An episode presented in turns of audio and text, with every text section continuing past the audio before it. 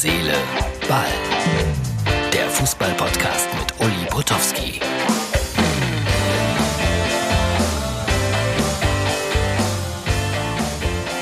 Herz, Seele, Ball, Ausgabe vom 22. Mai 2020. Morgen wird mein Podcast aus Blomberg kommen. Ja, könnt ihr jetzt schon mal nachschauen, wo das ist. Aus Blomberg. Wahrscheinlich direkt vom Marktplatz. Fachwerkhäuser um mich herum. Morgen. Ja, Vatertag hatten wir und äh, mir sind so ein paar Dinge dazu eingefallen, die lange, lange zurückliegen. Ein bisschen wehmütig werde ich gleich wahrscheinlich werden. Aber kommen wir zunächst mal zu den ernsthaften Meldungen des Tages. Dynamo Dresden hat wieder einen positiven Corona-Fall. Ein Spieler muss äh, wiederum 14 Tage in Quarantäne. Ja, damit war zu rechnen, aber für Dynamo Dresden wird das alles nicht einfacher werden.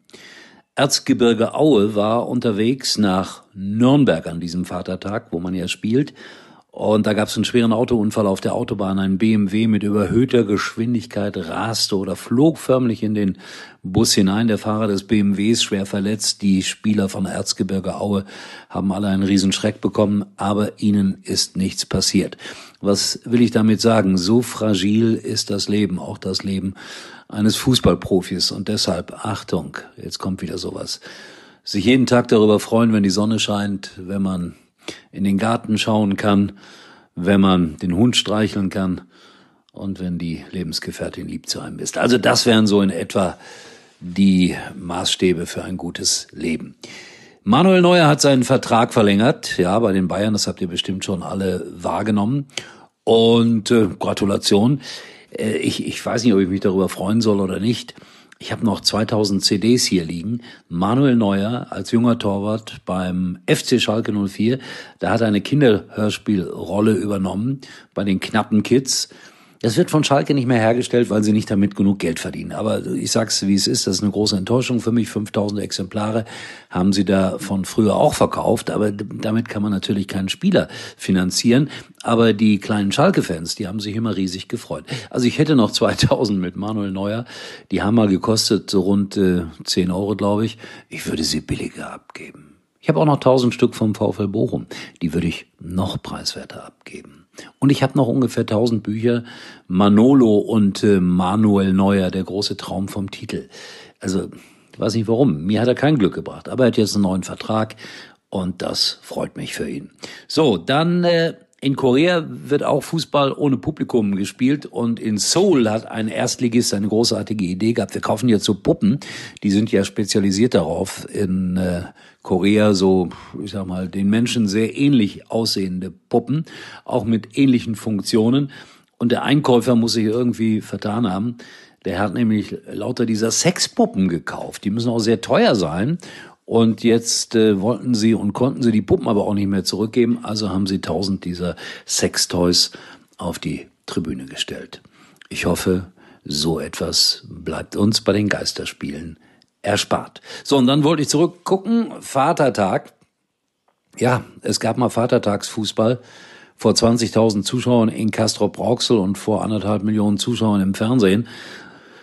Jetzt kommt die schlechte Nachricht, wo ich mitgespielt habe. Wir haben früher bei RTL immer am Vatertag das Spiel des Jahres veranstaltet.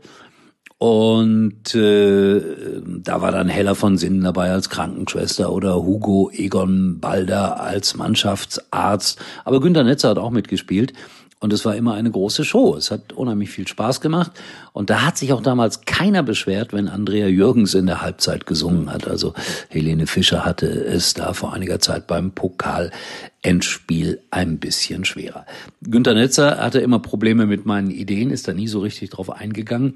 Und es gibt tatsächlich Aufnahmen von einem Spiel, Dazu muss ich jetzt entschuldigend sagen, ich habe immer mit einem Mikrofon gespielt. Das heißt, ich habe gleichzeitig gespielt und äh, gleichzeitig irgendwelche Mitspieler oder Gegner interviewt, weil so ein Spiel kann ja nicht ernst sein. Haben wir viel Spaß gehabt. Nicht jeder fand das lustig von meinen Mitspielern, aber ich habe eine Menge Spaß dabei gehabt. Wie gesagt, im Fernsehen wurde das auch live übertragen. Und jetzt kommt diese bittere Erinnerung an Castro Brauxel. Ich mit dem Mikrofon und natürlich Elfmeter für unsere Mannschaft und selbstverständlich äh, In äh, all der mir gegebenen Überheblichkeit trat ich an zum Elfmeter, verschoss. Allerdings waren die Gegner viel zu früh in den 16-Meter-Raum hineingelaufen. Äh, deswegen forderte ich natürlich per Mikrofon Wiederholung. Der Schiedsrichter konnte gar nicht anders. Und auch den zweiten Elfmeter habe ich versemmelt. Es war die Nervosität oder es war das Mikrofon, ich weiß es nicht mehr so ganz genau. Nächstes Jahr Vatertag, wenn es eine Herz-Seele-Ball noch geben sollte, erzähle ich von einem Spiel, das wir in Koblenz hatten. Da habe ich zusammen mit Karl Dall kommentiert, aber nicht mitgespielt. Was man so alles gemacht hat im Leben. Naja, aber dazwischen liegen dann 365 Folgen Herz, Seele, Ball. Wir sind weit gekommen mit diesem Format. So, liebe Freunde, äh, Informationen über uns äh, bei Facebook, Instagram, äh, reinholen, abholen oder auch kommentieren. Und dann hat mir heute ein guter alter Freund geschrieben, Thomas Kircher, ein großartiger Tontechniker von äh, RTL 1, der auch an vielen Hörspielen als Tontechniker beteiligt war, die ich aufgenommen habe. Und er hat geschrieben, er hört das jeden Tag, was ich hier mache. Und da ist mir die Idee gekommen, ja, wir brauchen Treuepunkte. Ich werde mal mit Payback sprechen, ob man, wenn man nachweisen kann, dass man Herz, Seele, Ball gehört hat, dass man dann zu einer Araltankstelle gehen kann und vielleicht irgendwie zwei Punkte geschenkt bekommt. Und das sind zwei Cent. Ich sammle die auch immer. Über Monate und Jahre.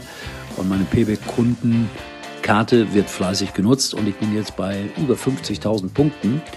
Und äh, dafür kann man ordentlich tanken. Also vielleicht ist das noch eine Idee. So, das war's. Schluss mit dem Unsinn. Uli war übrigens mal Nummer eins in der Hitparade. Eigentlich können Sie jetzt abschalten.